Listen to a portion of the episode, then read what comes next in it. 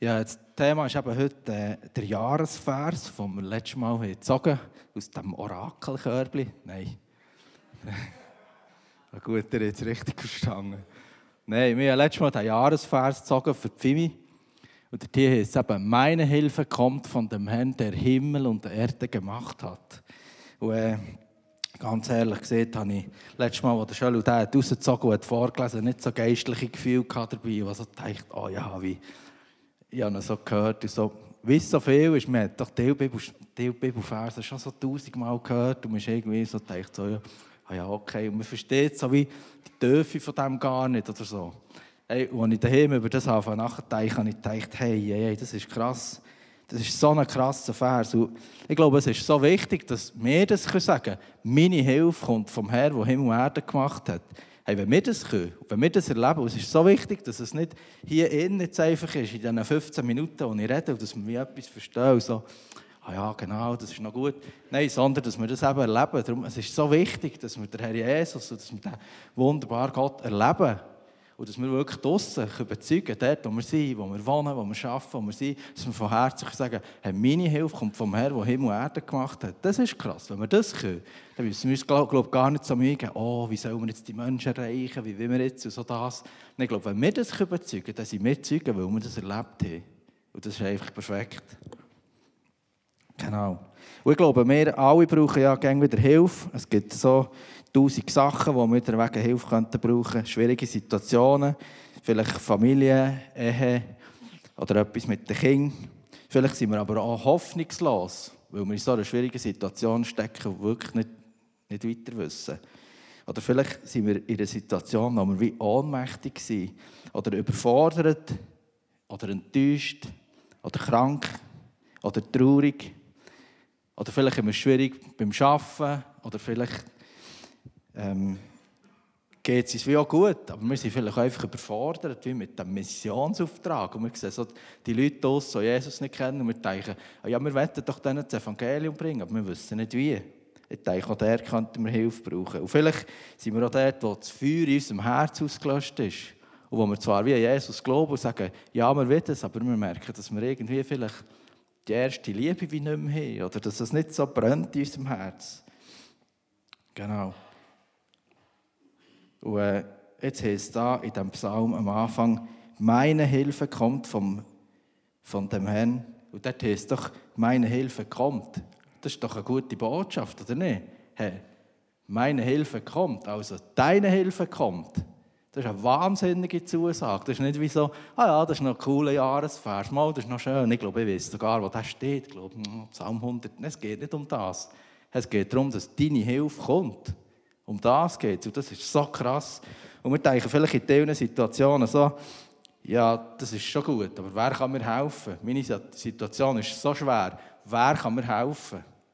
Und mir ist so beim Vorbereiten eben in den Sinn gekommen, das ist cool. Wenn wir jemanden brauchen der Bude, dann fragen wir ja, wer kann uns helfen? Wenn wir jetzt zum Beispiel jemanden brauchen, der unsere Roboter flickt, dann fragen wir, wer kann uns helfen? Jetzt kommt sich jemand vorstellen und meistens sieht der, was er vorher so gemacht hat, und anhand von dem sieht man nachher, ob er sich eignet, zu uns helfen.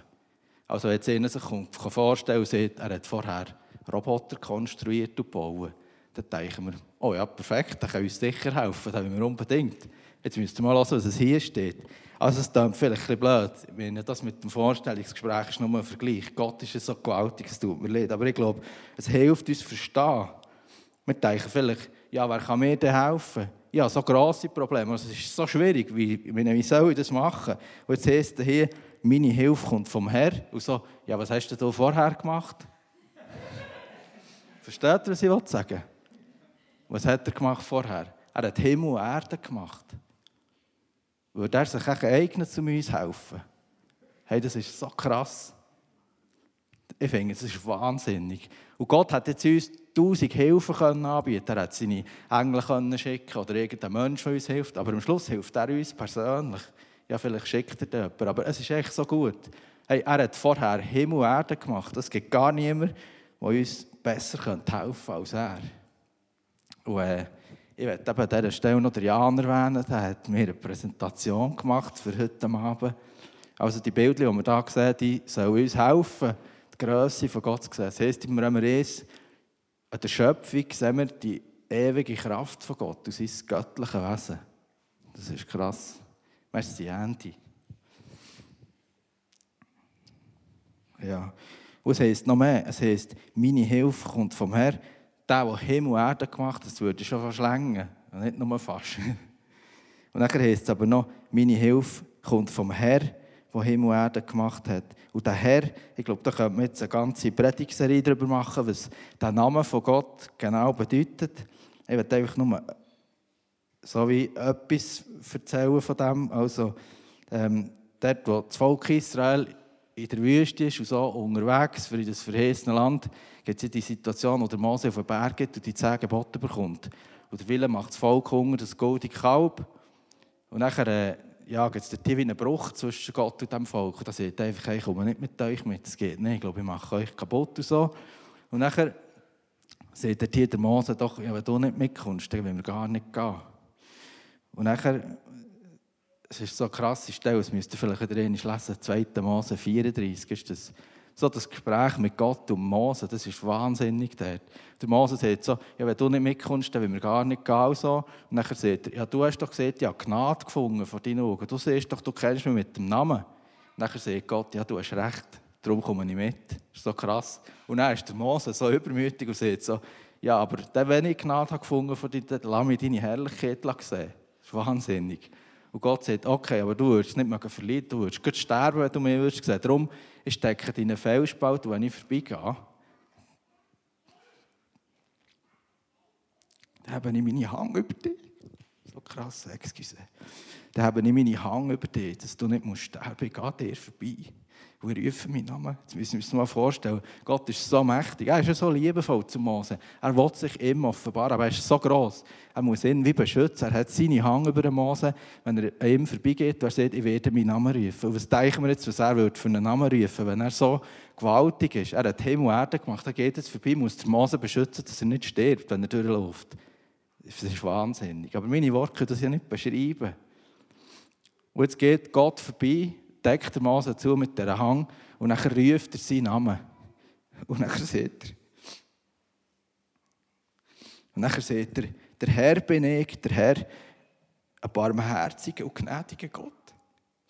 Hey, ist es nicht krass? Er ist so stark, er ist so gross. Und er muss den Mose decken, dass er nicht stirbt. Jetzt geht er vorbei und sagt seinen Namen und er sagt, er sagt nicht, ich bin so schrecklich und so gefährlich oder so irgendwie, sondern er sagt, ich bin der Herr, ein barmherziger und gnädiger Gott geduldig und reich Güte und Treue.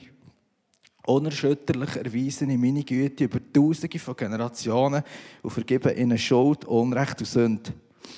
Hey, das ist so krass.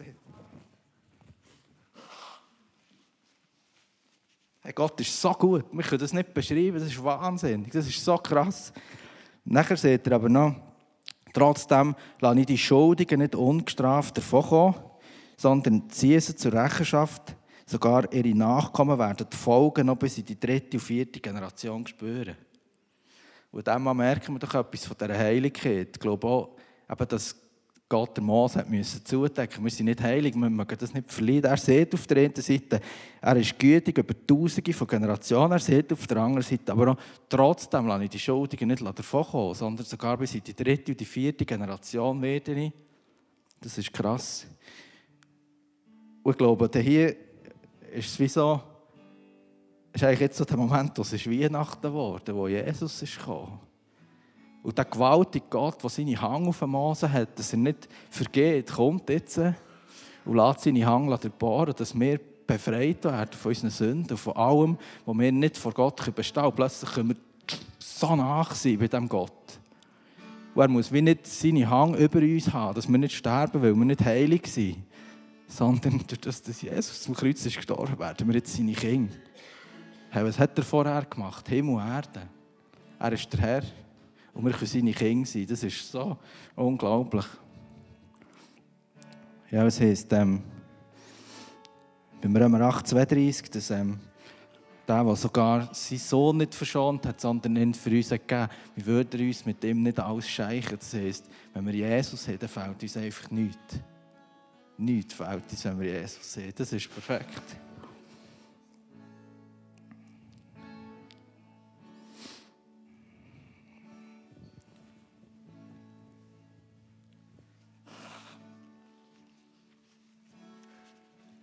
Ja, und vielleicht kann man jetzt sagen, ja, das ist eine schöne Predigt für den Sonntag, das ist wunderbar, wir haben ja alle die schönen Hosen. Aber was machen wir am Montag oder am Donnerstagabend oder so? Wenn wir dann wirklich wieder der sind, wo es eigentlich nicht so ganz vielleicht so schön ist, wo alles nicht so genau nach Büchlein funktioniert und wir wirklich echt in Not sind und sich die Not vielleicht schon seit Jahren nicht löst und es einfach echt schwierig ist.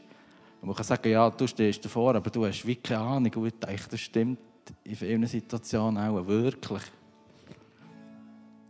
Ich glaube, es gibt verschiedene Gründe, warum dass wir die Hilfe von Gott nicht erleben oder nicht sofort erleben. Ich glaube, das eine wäre das, dass wir vielleicht gar nicht auf Gott vertrauen oder dass wir gar nicht auf ihn warten oder dass wir es wie selber probieren. Über das werde ich jetzt aber gar nicht so reden, aber ich glaube, so das Beispiel vom, eben vom, auch vom Volk Israel, das in das verheißene Land hat wollen, weil Gott alles hat vorbereitet die das am Schluss nicht bekommen, weil sie auf die Leute geschaut, die dort drin waren. Die haben Angst gehabt, die haben gesagt, ja, das Land ist schon schön, aber das ist so gefährlich dort. Die Leute sind so gross, die mögen wir nie, das geht nicht. Ich glaube, das Problem, dass die die Hilfe von Gott nicht erlebt haben, war, dass sie auf Gott nicht vertraut haben. Ich denke, das könnte uns auch passieren. Oder es kann sein, dass wir die Hilfe von Gott vielleicht nicht erleben, weil wir nicht in Gottes Ordnung leben, weil wir unsere eigenen Gesetze haben, unsere eigenen Regeln. Und wir sagen, ja, ich weiß schon, dass Gott sieht, dass du das Wetter von mir, das mache ich jetzt lieber nicht, aber seine Hilfe wette ich gleich. Ich denke, über das könnte man sehr lang predigen, das mache ich heute aber nicht. Ich werde ein anderes Beispiel sagen. Und zwar, ich glaube, es gibt auch einen Irrtum mit dem Ganzen. Ich glaube, wir könnten sagen, ja, aber wenn wir jetzt an Gott glauben, wenn wir unsere Hoffnung auf ihn setzen und wenn wir in seine Ordnungen laufen, dann müssen wir seine Hilfe doch erleben. Aber ich glaube, das stimmt nicht unbedingt. Weil er manchmal noch einen anderen Plan hat. Zum Beispiel die Geschichte von Josef zeigt doch das der hat doch irgendwie nichts falsch gemacht. Du warst in diesem Gefängnis. Und er war so nach mit Gott, dass er dir die Träume deuten von den anderen. Er hat wie Sachen von Gott offenbart. Aber selber war er in einer dummen Situation. Und dann hat er so Gott dienen in dem, hat seine Nähe doch so erlebt. Er hat die Träume so gedeutet, das hat Haar genau gestimmt, was er sieht. Und dann ist er aber trotzdem noch drinnen geblieben und ist nicht rausgekommen. Das war wie an einem guten Ort. Und er hat echt können sagen ja, aber ich bin doch an einem guten Ort. Er hat doch sogar mit der Frau vom Potifar, oder ich weiß nicht genau, hat er doch können, so, nein, hat gesagt, nein, das mache ich nicht. Ich fürchte der Herr, ich mache das nicht. Ich glaube, das war an einem guten Ort und hat die Hilfe trotzdem nicht erlebt. Ja, ich glaube, das ist so eben das. Solange wir schnaufen, wie wir singen, weil die Güte von Gott nicht aufhört. Und die Frage uns ist, glaube ich, und das ist so die Herausforderung, ob wir es schaffen, dass wir sagen, wir wollen mit Haut und Haar uns ganz dem Herrn hergeben, ganz. Und wir schauen wie die Bilder an und wir schauen das, was er in unserem Leben schon gemacht hat und wir ergreifen das wie im Glauben und sagen, wir vertrauen Gott, dass er es noch besser weiß als wir. Dass wenn es Situationen gibt, die sich jetzt nicht lösen, dass er uns nicht hat vergessen hat, weil er liebt uns. Das kann nicht sein, dass er dich vergisst. Das kann echt nicht sein. Das passiert nicht. Und dass wir wie festhaben und sagen, wir glauben, du bist treu. Und wir hören nicht auf beten, dass Zeichen und Wunder passieren. Wir hören nicht auf beten, dass sich Situationen, die nicht gut sind, dass sich die auflösen und verändern. Aber wir schauen nicht auf die Situationen, und es ist wie nicht unser grösstes Gebetsanliegen, dass sich die Situation löst. Das kann sehr geistlich sein, aber dann schauen wir wie auf die Situation.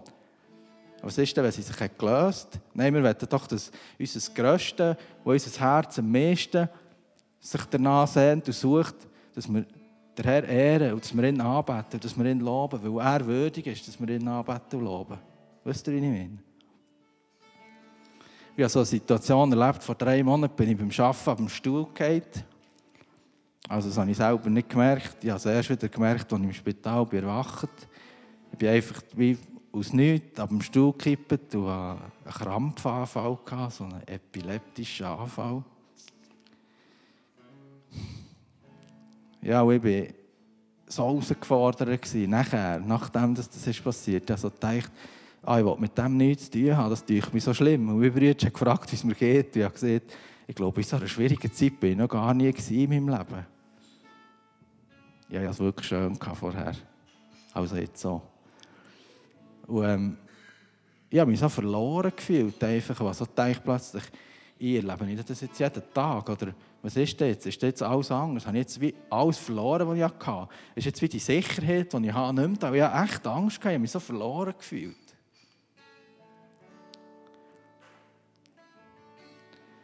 Ich habe plötzlich gemerkt, dass ich gar nicht verloren sein kann, weil mein Name im Buch vom Leben geschrieben ist.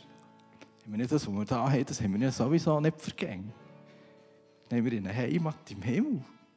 Das ist so perfekt. ich glaube, uns geht es so gut hier, dass wir Gott so Danke sagen dafür. Aber es ist auch eine Herausforderung für uns, dass wir uns nämlich wie an dem könnten festhalten plötzlich das Gefühl haben, es müsste das Ganze alles perfekt sein, aber das muss es nicht. Und ich glaube, das hat Gott auch gar nie versprochen. Nein, ich wünsche mir so fest, dass wir den Vers so in unserem Herz haben, dass Gott unsere Hilfe ist. Der, der Himmel und Erde gemacht hat, der, der der Herr ist, der, der so gütig ist und so treu. Dass wir ihm so von ganzem Herzen danken für alles, was wir haben, aber dass wir in diesen Situationen, die schwierig sind, einfach ihn ehren und sagen, wir suchen gar nicht alle Frieden und alle Erfüllung hier. Und ein Arbeitskollege hat mir später gesagt, als ich die im Boden liege, habe ich gedacht, wenn die Gott real werden, würde das nicht passieren ist noch krass. Und wir haben so ein gutes Gespräch, schon ein längeres Gespräch. Wir haben über den Vater geredet, über das Himmelreich. Wir haben über unsere Sünden geredet, dass niemand von uns vor Gott bestehen kann. Wir haben darüber geredet, dass das Leben aufhört und einmal fertig ist. Und wir haben darüber geredet, dass wir eine ewige Hoffnung haben im Herrn Jesus. Und dass es kann sein dass wir auf dem Stuhl fallen. Dass es sogar kann sein dass wir jeden Tag auf dem Stuhl fallen. Aber dass wegen dem Gott trotzdem noch treu ist dass er so gut ist, weil er macht es einfach gut. Und das werde ich dir zusprechen. Amen.